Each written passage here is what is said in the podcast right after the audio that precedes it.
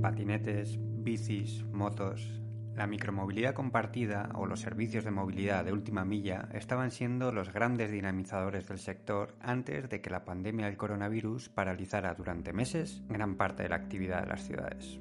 Ahora que comenzamos a retomar muchas de nuestras costumbres, este segmento de la movilidad vuelve a intentar buscar su sitio en el conjunto del sector. Un momento que nuestro invitado de hoy, Christian Picard, director general de Movo, está viviendo de forma muy intensa. En concreto, la compañía que dirige está llevando a cabo importantes esfuerzos para ajustar sus capacidades a la realidad actual. Hola, soy Miguel Elizondo, responsable del Observatorio de la Movilidad de Invertia y esto es En Movimiento, un podcast centrado en la industria de la movilidad desde el que queremos acercar las visiones de los actores más relevantes en un sector con un impacto enorme en el día a día de los ciudadanos.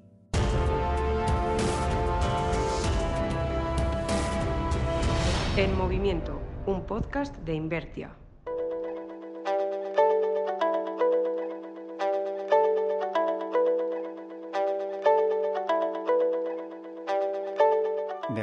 Director general de Movo, repasamos las claves del presente y del futuro de un nicho de la movilidad que quiere salir de la pandemia teniendo mucho que decir en el día a día de las ciudades. Cristian Picard, bienvenido en Movimiento. Muchas gracias por estar con nosotros. Ah, gracias a ti. Bueno, eh, la verdad es que han sido semanas en las que, bueno, yo creo que pueden ser meses, ¿no? En los que hay muchísima actividad por parte de, Movo y que, no paran de, salir iniciativas y, nuevas, eh, nuevos servicios y nuevas cuestiones. Y teníamos muchas ganas de, hablar con vosotros porque, porque creemos que es un momento... Eh, esta segunda desescalada o como queramos llamarla ya, que yo ya he perdido la cuenta, eh, pues para ver en qué momento está el sector y sobre todo para entender que, cuáles son los retos eh, a los que os enfrentáis. Entonces, bueno, queríamos empezar hablando con vosotros desde el punto de vista de la micromovilidad. Cómo habíais vivido estos meses y sobre todo si, eh, lo ocurrido eh, ha cambiado mucho vuestra hoja de ruta. ¿no? Hemos tenido muchas conversaciones con empresas que llegaron a la pandemia, iban en una dirección, pararon, reflexionaron y, han cambiado algunas cosas o, han seguido. Nos gustaría conocerlo primero por, vuestra parte, es eso, si vuestra hoja de ruta va en la misma dirección, ha habido cambios, ¿cómo han sido estos meses? Yo creo que una pandemia así como hemos vivido, cambia la hoja de ruta de todas las compañías y los particulares, ¿no? O sea, de una cierta forma. Uh, tuvimos que parar ciertas cosas, sí, obviamente, por tema de movilidad restringida en, todos los mercados donde estábamos. Yo creo que también ha sido una, una, una oportunidad, ¿no? Uh, al final nosotros intentamos demostrar la capacidad que teníamos de ofrecer un transporte sostenible, pero también seguro ¿no? a los usuarios de, las ciudades urbanas. Las ciudades urbanas han, sido las más impactadas por la pandemia. ¿no? Yo creo que nosotros hemos podido responder y ofrecer una alternativa clara durante esta, esta, este contexto. Por tanto, la hoja de ruta antes del COVID y la de hoy, obviamente, ha, tenido unos cambios, ¿vale? Uh, respecto al, contexto que vivimos, pero seguimos en esta misma línea de que queremos transformar la, la, la, manera en que la gente se mueve. Y al final la pandemia puede ser una, una forma negativa o positiva, porque al final muchas cosas han cambiado, pero nosotros seguimos en esta visión que la movilidad tiene que evolucionar. Lo ha hecho, tiene que hacerlo más de forma sostenible y siempre beneficiando al usuario. Entonces estamos siempre con esta visión y seguimos con esta visión. En estos meses, ¿se podría decir que, que en este aspecto de vuestra hoja de ruta os habéis concentrado mucho en, en Madrid y Barcelona? ¿Y por qué, sobre todo, si habéis tomado esta decisión? Sí, totalmente. Uh, la pandemia nos ha hecho también recentrar uh, recursos en lo que consideramos lo más importante. Uh, entonces hemos decidido al final poner foco en hacer las cosas muy correctamente en las dos ciudades principales donde estábamos, dejar por al lado un poco la expansión durante este contexto muy difícil y al final hemos parado esta expansión, ¿no? No por tema de ambición, sino que hay momentos cuando la movilidad se reduce que hay que recentrar y focalizar más en lo que se quiere hacer. Y yo creo que ha sido también una oportunidad de aprender a hacer las cosas aún mejor que las estamos haciendo, ¿no? Y hemos cambiado mucho. La pandemia nos ha hecho hacer las cosas de forma, como decía, más segura, dando más legitimidad, más confianza al usuario. Y hemos apostado mucho en eso en estos periodos y diría que justamente para, y nos ha ayudado a preparar un, futuro aún mejor, que va a tener expansión, que va a tener más ambición. Pero hoy en día es verdad que el foco hasta ahora ha sido Barcelona y Madrid.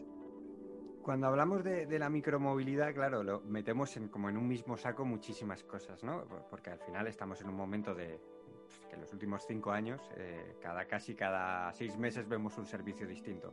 y obviamente resuelven el mismo problema, ¿no? que es de ir punto a otro en una distancia concreta, pero creemos que, es muy distinto los, los diferentes servicios y, nos queríamos hablar con vosotros precisamente por eso, porque vosotros tenéis una visión de diferentes servicios. E, en ese aspecto, el monopatín se puso súper de moda en España hace 3, 4 años, ¿no? con, los grandes desembarcos y pasó como un una ola en la que todo era ser monopatín y que parecía que todas las ciudades iban a tener monopatines y, ahora hemos visto cómo eh, se está ordenando, cómo se está recolocando el sector. Entonces queríamos que, nos contarais un poco en, el segmento concreto del monopatín, en qué, en qué momento está. Sí, sí, no, totalmente. Pasando, ha pasado a un efecto de moda a un, a un efecto de, largo, de, larga duración. O sea, es decir, que siempre algo empieza, una novedad, ¿no? Empieza de forma tal vez desorganizada y ah, no obstante muestra su, su, oportunidad, ¿no? O sea, yo creo que el monopatín ah, mostró que es muy relevante para la, la, la población de las ciudades urbanas nosotros es relevante para Movo, nosotros, nosotros es un activo que nos gusta muchísimo, tanto hacer nosotros como a través de un partner, pero pensamos que dentro de una plataforma multimodal el monopatín corresponde a esta, a esta, a este, a esta milla, ¿sabes? La, la, distancia corta, ¿no? O, hasta un poco más de ocio y me voy a pasear en el Retiro o en la ciudad de la Barcelona y, y hago este tipo de, de trayectos, ¿no? Ah, entonces, sí que el patinete se ha, visto regulado. Yo creo de forma buena, relevante, porque al final su uso es diferente de la moto. La moto usamos las calles, ¿no? Que están ya organizadas. Nosotros, al final, el monopatín ah, puede usar el carril bici, puede usar muchas cosas, a veces las aceras, a veces se les prohíbe. O sea, esta complejidad hace que al final hay que regular. Es verdad que necesitamos más infraestructura para los monopatines en la mayoría de las ciudades. Esto es, es un hecho. Pero ellos trabajamos de mano con los ayuntamientos para justamente ayudar y acelerar este proceso ah, de infraestructura ah, que nos va a permitir desplegar más patinetes. Ah, o también un, dato, solamente cogiendo la, el ejemplo de, de Barcelona, Uh, hoy en día, se, se, uh, según la área metropolitana de Barcelona, se especifica, se estima que hay, hay unos 40.000 viajes al, al, día hechos por monopatinetes uh, contra 10.000 en 2018. O sea, por, es, es, por decir que al final hubo un crecimiento sustancial de este medio de transporte, aunque, aunque todavía está muy por debajo del uso de la bicicleta que en, la misma ciudad representa 150.000 usos diarios y representa creo que 1,6% de los, de los total, uh, respecto al total medio de transporte y el patín un 0,6%. Estamos todavía mejorando, pero sabemos que con la buena infraestructura el monopatín se va a poner como una alternativa dentro de este scope de, de, movilidad. En este punto esperamos que este año, mm, bueno, esperamos este año que haya uh, por fin pasos normativos importantes, tanto en Madrid, eh, bueno, actualizando la regulación que hay ahora, como en Barcelona, eh, contando finalmente con una regulación ya, ya firme. Eh, ¿Vosotros os cuadra este calendario? ¿Pensáis que este va a ser el año de la regulación del monopatín en, las grandes ciudades? Trabajamos para ello, conjuntamente, hasta con los ayuntamientos, con diferentes organizaciones de las asociaciones de la, de la movilidad en España y a los propios usuarios, que al final forman parte, al final todo esto lo hacemos para ellos y uh, trabajamos uh, y esperamos que sí. Y luego si, si hablamos de que, de que, el monopatín fue, pues eso, vivió una ola hace unos años y, estuvo súper de moda, yo personalmente tengo la percepción de que, de que en los últimos meses eh, ya antes de la pandemia y durante la pandemia la, motocicleta compartida ha dado un paso adelante, ¿no? Y, estamos viendo cómo eh, incluso con estadísticas a nivel europeas de, de movilidad, micromovilidad compartida, España es el, país del mundo ahora mismo, eh, quitando algunas ciudades de Italia, con más volumen de, este tipo de opciones, pero sobre todo con más uso. Eh, en este aspecto parece que, que es ha conseguido incluso más rápido, aunque seguramente los primeros usos de, motocicletas compartidas arrancaron antes que el monopatín, pero parece que, se ha consolidado de una forma muy firme em, en los últimos meses. ¿Qué planes tenéis en el segmento de la motocicleta?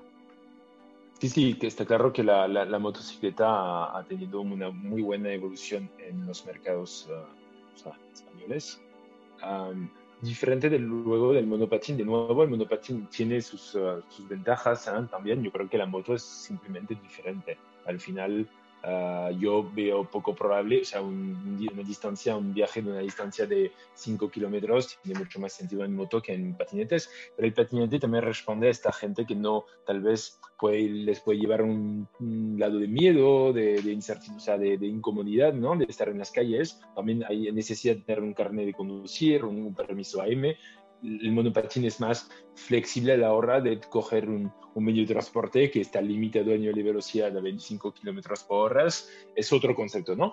Pero la moto, es verdad que España es, es un país de moto, primero, que quizás más que, otros países como Italia, lo, lo, has dicho muy bien, uh, favor, tiene un clima que favorece también el uso de la moto, obviamente, Ah, y nosotros, nuestros planes, tenemos un ADN moto, eso creo que está claro, ¿eh? pero tanto moto como, como patinetes o quizás un día bicis y también dentro de este scope multimodal. Uh, lo, lo, que la moto para nosotros um, es, una, es, don, es un segmento al día de hoy, por tema de regulación también, donde apostamos mucho, ¿no? Y estamos realmente realizando muchísimas um, iniciativas para que al final desarrollar aún más este segmento. ¿Cómo? Pues al final estamos, por ejemplo, trabajando con la tecnología, pues mm, estrategias de pricing dinámicos, ¿no? Según dónde está la moto, porque queremos que al final la moto esté siempre cerca de, de nuestros usuarios. Y si un usuario la ve más lejos, pues puede obtener, por ejemplo, un precio descontado de esta, de esta misma moto. También trabajamos suscripciones y, y, ah, paquetes de minutos para que al final nuestros usuarios también pueden, pueden ah, repetir, ¿no? Tener usuarios más recurrentes contra un precio más bajo de eso. También tenemos planes ah, a, medio plazo de evolucionar nuestras motos, ¿no? Porque al, final hay motos de, de, de, velocidad de hasta 45 kilómetros por hora, que corresponde a una población, pero también, también la idea es añadir motos que estén un poco más potentes, un poco más rápidas, para que correspondan a otro segmento de la población y poder uh, al final abarcar más gente dentro de este scope de la movilidad. Entonces, esto, nosotros tenemos muchos planes para las motos, uh, pero de nuevo dentro de, esta de este paraguas multimodal, porque seguimos pensando que cada, cada distancia, cada motivo de uso, su medio de transporte. Y por cerrar el, círculo, em, desde casi el día uno de la, de la pandemia em, vimos un boom de la bicicleta, ¿no? Y eh, hemos visto eh, ciudades como París, que era impensable que estas carreteras al lado del Sena, que tenían dos y tres carriles de coches, ahora vemos fotos en las que son todo bicicletas y gente andando. Eh, pero es que lo hemos vivido también hasta en, ciudades eh, norteamericanas, que era impensable, ¿no? Y en cambio, eh, en España no terminamos, es como un poco el, medio de transporte al que siempre se, le espera, siempre parece que está a punto de haber una explosión por parte de la bicicleta y no termina de llevar, y parece que temas como el clima o como son nuestras ciudades, es verdad que hay ciudades como Barcelona, donde ya hay mucho uso y donde la ciudad seguramente invita em, a utilizarla más, pero eh, parece que por, por dónde se está eh, fomentando el uso de la bicicleta y dónde están consiguiendo grandes cambios eh, en, países donde debería ser mucho más incómodo, en cambio en España todavía está tardando un poco esto por llegar. ¿Cómo veis este segmento? ¿Qué, qué pasa en España para que la bicicleta no, no termine de explotar? Sí, sí buena pregunta. En París lo que sucedió también no fue tan sencillo a nivel ciudad. O sea, es decir, se han hecho las, decisiones difíciles desde el ayuntamiento. Esas decisiones difíciles a veces ah, van bien a muchos y van a otros no. O sea, digo, París ha sido una discusión muy, muy complicada entre muchos actores y, la, el alcalde Anne Hidalgo en este, en este sentido. Es verdad que hay ciudades que han ido haciendo lo mismo como Barcelona, por eso que cuando al final hablamos de España, yo creo que hay que diferenciar ciudades, ¿no? O sea, en, en, en Barcelona, al final, se hemos pasado, eh, se la ciudad ha pasado de en tres años cuatro años de tener menos de 150 kilómetros de carriles de bicis a casi 300 kilómetros al día de hoy. Se ha hecho una inversión ah, muy fuerte en tener más carriles bicis y al final el uso ha aumentado y dicen que en, en 2020, sí, según el, el PNAS, ah, hay como una, un, un, crecimiento del uso de la bici en 2020 de entre 40 y 90% dependiendo del mes del año. Entonces, la, la, la, la correlación carril de bici, uso de la bici, es, es directa. Porque más carriles de bici, más normalmente cogemos del carril, no la acera del peatón, cogemos la, la calle ¿no? del, del coche. Entonces es un doble impacto que, que da una posibilidad de la bici, pero también reduce, reduce la posibilidad de tener coche. Entonces, son las decisiones que se han tomado en Barcelona. Hay planes de urbanismo en Madrid y otras ciudades hacia este punto, entonces nosotros confiamos, confiamos que trabajando con ellos vamos a ir allá y que todos vamos a poder uh, aprovechar de ciudades con mucha, mucha infraestructura para bicis.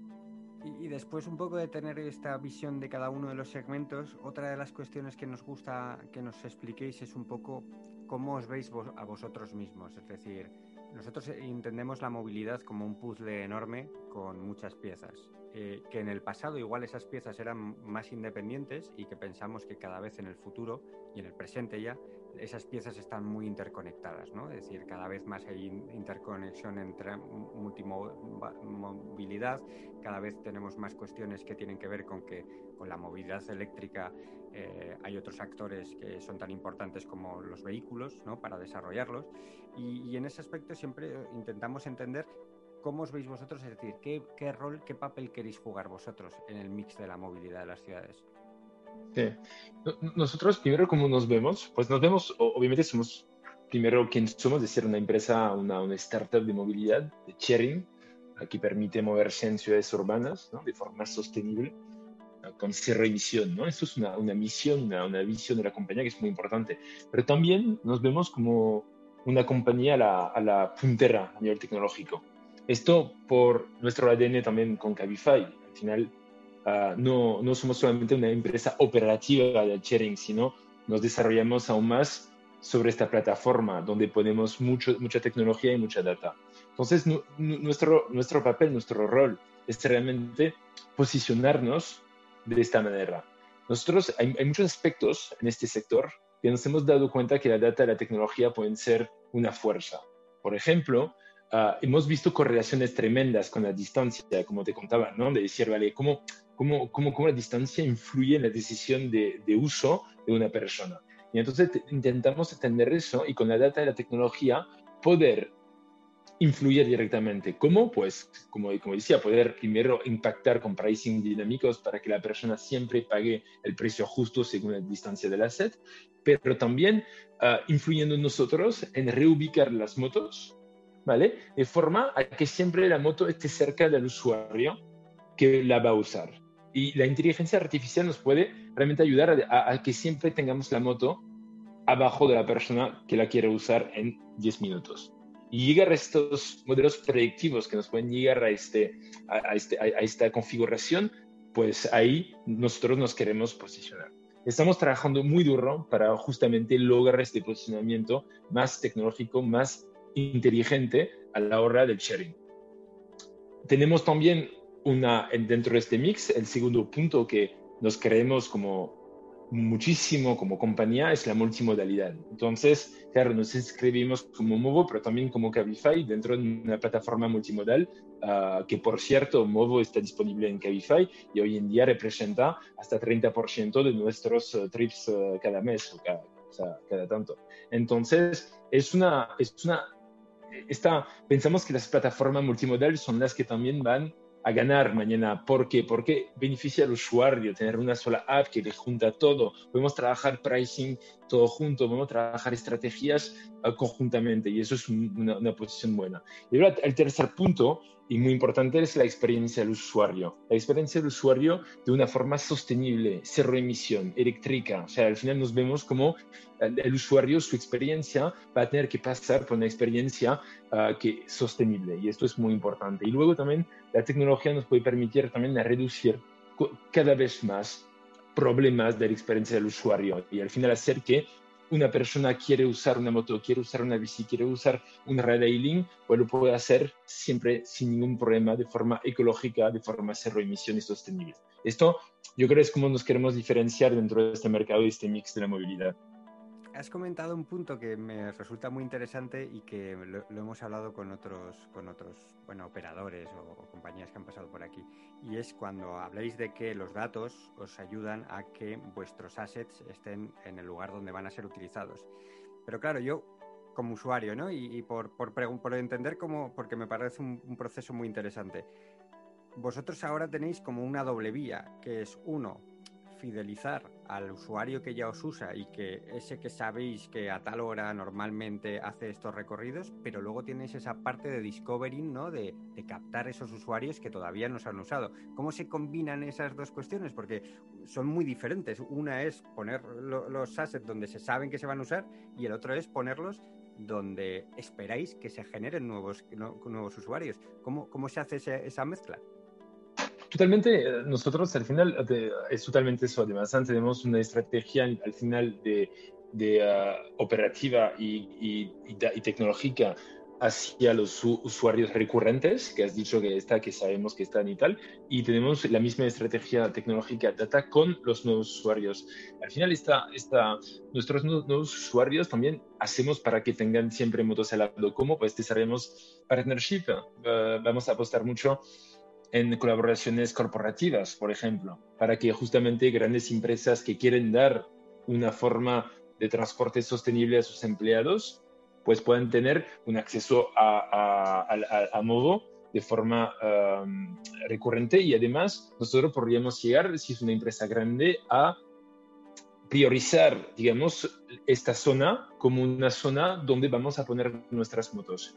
Pero ojo, nosotros vamos un poco más lejos en, el uso de la data, porque no quiere, a nivel operativo queremos evitar que nosotros movamos las motos demasiado, sino que el propio usuario nos mueva la moto donde queramos que la mueve. Y, no, y al final, con algoritmos podemos llegar a que, proponer este pricing dinámico de según dónde coges la moto, dónde la llevas, pues al final pagarás un precio que a, que a él le va, le va, a encajar porque pagará menos y a nosotros nos va a encajar porque se dejará la moto a un punto donde otro la va a coger y donde otro la va a coger. Y así, yo creo que la sostenibilidad pasa por eso. A mí personalmente es que es la parte de vuestro negocio que más me, me, me bueno, me asombra el hecho de decir que, claro, el, ser capaces de potenciar que un mismo vehículo se utilice las más veces posibles y esa combinación que has descrito, ¿no? De decir, de, esa combinación de que no solamente los vehículos estén donde más gente hay, sino que también se dejen donde más potencial hay de un siguiente uso, porque al final pues eh, es, la, es la, magia de la, de, la, de la, movilidad compartida es, eh, frente a la movilidad individual es, eso de que cada vehículo se puede usar cuantas más veces posibles, ¿no? Y nosotros como observadores siempre es decir, ¿cómo lo harán, ¿no? Para, para que toda esa combinación, porque muchas veces luego cuando bajamos al nivel de negocio siempre nos explicáis que, que al final esto eh, es un negocio 100% operativo, que es la operativa de, de que cada, cada vehículo se utilice cuantas más veces posible, pero también que cada vehículo esté disponible para, para esa demanda que haya, ¿no? Y bueno, pues como periodista económico me resulta muy interesante. Sí, sí, a mí, a mí también, ¿no? es, es, a, mí también es lo que más me gusta de este sector, yo creo que es la, la, parte que conceptualmente más, más me gusta, pero es posible, al final los algoritmos detrás obviamente no son fáciles y solamente diría que Movo se diferencia ahí, porque de nuevo no es solo Movo, pero con, con el, apoyo de Cabify somos seguramente de las más posicionadas para, para lograr estos algoritmos complejos a nivel data. Ah, pero bueno, al final, bajando a la calle es bastante sencillo entender. Si una persona al final va, uh, vuelve, tiene una moto y vuelve a su casa y que al final hay una persona a 200 metros de, de, de, de, esta moto cuando llega, que, estaría, que quiere una moto, pero esta persona tal vez está dispuesta solamente a caminar 100 metros. ¿Vale? Y eso es el tema. Pero entonces, esta persona que deja la moto a 200 metros la deja a 100 metros entre los dos, pues al final los dos terminan en uso y los dos están satisfechos. Y al final, esto, claro, parece fácil decir, pero es muy difícil poner en marcha, uh, pero lo estamos probando de, de, diferentes modos, pero sabemos que lo logramos. Es decir, cuando reubicamos una moto, de forma, tiene uh, a, a, 90% esta moto se, se, se, termina usando. Por tanto, esta estrategia funciona. Ahora es que trabajar la data continuamente para que lo podamos perenizar. Y al final muchas veces hablamos, cuando hablamos de estas cuestiones de datos y de este tipo de operativas, parece que estamos hablando del futuro y estamos hablando de, del presente. Y es un, un gusto que, que, vengáis aquí y nos contéis estas cosas porque muchas veces parece que esto eh, va a pasar dentro de 10, 20 años y ya está pasando, ¿no? Y, y seguramente no, no, tiene la visibilidad que, que, que debería tener. Pero eh, cuando llegamos al final de la conversación en, en, el movimiento siempre os pedimos lo mismo y, y, y hemos hablado mucho de, de, en qué momento estamos y hemos hablado de, de, que, de dónde vienen las decisiones que se están tomando, pero a nosotros nos gusta mucho eh, que los que estáis escribiendo el presente del, de la movilidad también estéis proyectando el futuro, ¿no? Y que nos contéis un poco, nos quitéis un poco el casco corporativo de, de, de vuestra empresa y queremos conocer vuestras visiones personales, ¿no? Porque hablamos mucho de, objetivos a 10 y 20 años, de, de descarbonización, de automatización, de, de muchas cuestiones y, y, nos interesa mucho conocer cómo, cómo veis eh, la, la, movilidad del futuro. Entonces, eh, Cristian, ¿tú cómo, cómo, te imaginas la movilidad dentro de, de 20, 30 años? Sí, sí, es, uh, es difícil siempre uh, proyectarse tanto tiempo, pero es lo interesante. Esta, yo creo que es, es, es, Bill Gates que decía que siempre estimamos, uh, estimamos muy mal a 10, a 10 años y uh, de, de, forma negativa, o sea, también a un año. Es decir, a un año pensamos que puede pasar mucho más cosas de lo, de, lo que realmente puede pasar y al revés a 10 años. Pero al final, esto hay una... Hay una a 10 años nosotros, yo creo que, y yo realmente personalmente, Uh, hay varios ejes que podríamos entrar, cómo va a evolucionar sobre todo la sociedad, ¿no? Que esto es lo que nos va a permitir tener una movilidad de largo plazo. Hay una, yo, yo creo que la, la, la, pandemia, de una cierta forma, uh, puede también impactar, ¿no? O sea, no, no, sabemos si viviremos un siglo de las pandemias, no, no, no, no podemos realmente saberlo, pero es verdad que es una de las posibilidades. Y de todas formas, la, la, la, distancia social, ¿no? Como tal, uh, va, va, a jugar un papel, ¿no? Entonces, esto, esta, esta necesidad de seguridad, ¿no? De que vamos a tener nosotros hacia diferentes amenazas que no vemos, pues al final uh, va a ser un criterio importante de la evolución de las ciudades. Porque las ciudades son sitios densos, entonces vamos, vamos a tener que entender cómo vamos a, a, a responder a eso. Hay un segundo... Um, una segunda, segunda cosa que es, ahí entró también el tema de sostenibilidad, que es la limitación de los coches. O sea, yo creo que vamos a entrar en eso. Hoy en día, el, el 65% del espacio público de las ciudades es, es, coche o un parking. O sea, es tremendo. Y a, y a, un, a un, activo que a 95% esté, está parado todo el día. Entonces, esto al final, y además de, de, de, de, estos números, sabemos que contamina y es responsable cada año de casi 150 mil muertos por diferentes direct, o sea, por efectos directos e indirectos uh, la, la, de la, contaminación. Por tanto, eso hace que las ciudades vayan a, ir limitando, coches. Ya lo estamos viendo en Europa, limitando coches de un, cierto año de fabricación, uh, pero podemos tal vez, yo lo veo, yo personalmente, no sé, ahí entró realmente en lo personal, lo personal. Yo veo una ciudad uh, que quizás tiene ciertos, uh, no sé, estaciones de, de, viajes alrededor, de viajes de, de, más de media distancia, como aeropuertos, pero también más, quizás más, más como coches, buses y tal. Y después muchas de estas estaciones también uh, que pueden entrar en la ciudad en muchísimos puntos, pero esto dejando al final la ciudad completamente libre de coches, ¿vale? Y yo creo que esto al final es lo que va a suceder. Pero para que esta ciudad pueda ser libre de coche, claramente hay que ofrecer una movilidad a la población, ¿no? Y esta movilidad yo la veo como la micromovilidad, como lo que estamos proponiendo hoy en día, pero ¿por qué no mucho más uh, estudiada aún más, ¿no? Porque yo siempre cuando hablo de movilidad digo, a mí me, me, estoy harto del coche, ¿no? O sea, no quiero coche en las ciudades. Pero la realidad, yo tengo do, dos niños y uno pequeño. Moverse de ir a mi casa, al retiro, a la playa, no sé qué, es muy complicado sin eso. Pero si había una movilidad adaptada, eléctrica, a eso, podríamos lograrlo. Lo único es que cada segmento un, hablar también con una, un, un, artesano, una persona, un, un, fontanero, no sé qué, que cada día tiene que ir con su coche a trabajar. También hay que darle la oportunidad, la movilidad para que sea la, la, la, la movilidad sostenible, para que sea en los 10 próximos 20 años perfecta y sostenible, tenemos que responder a todos estos segmentos, ¿vale? Yo creo que hay soluciones para eso. Y, y, y aquí Uh, entraría también en el último, el eléctrico. Yo creo que ya lo vemos. Uh, um, hoy mismo me, me, me, me sorprendí uh, caminando hasta la oficina del número de coches eléctricos que he visto con el ruido, ¿sabes? Este típico del, del eléctrico. Entonces, si vemos esto ahora, podemos pensar que en 10 años, 20 años ya estemos únicamente con, um, con medios de transportes e, eléctricos.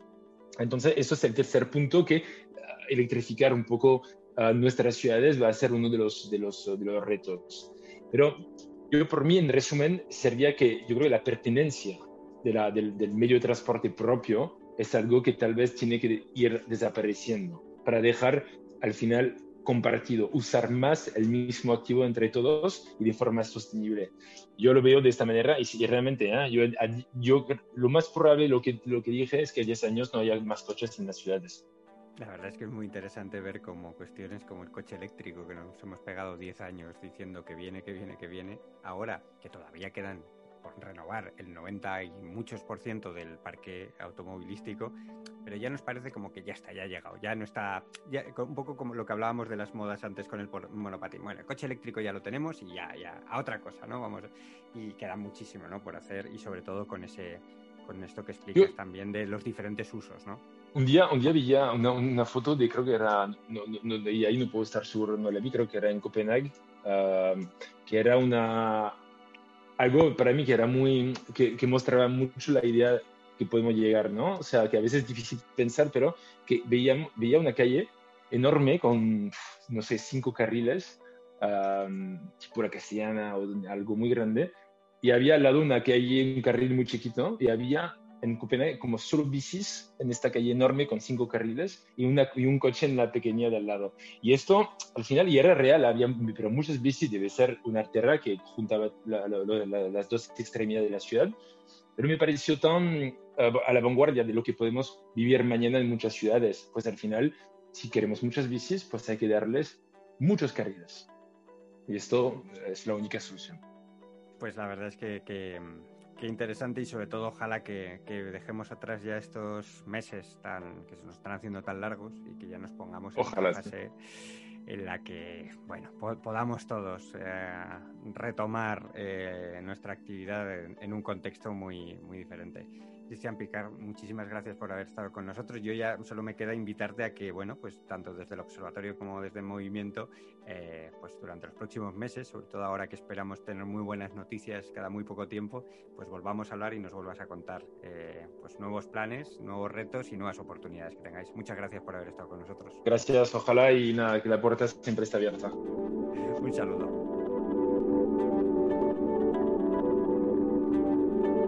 Y esto fue todo por hoy. La próxima semana volveremos para seguir repasando la actualidad del sector de la movilidad. Si queréis ser los primeros en recibir los nuevos capítulos de En Movimiento, podéis suscribiros en Spotify, Apple Podcasts, Evox, Google Podcasts o Podimo. Os esperamos. En Movimiento es un podcast del español e Invertia. Sigue la actualidad económica y empresarial en invertia.com.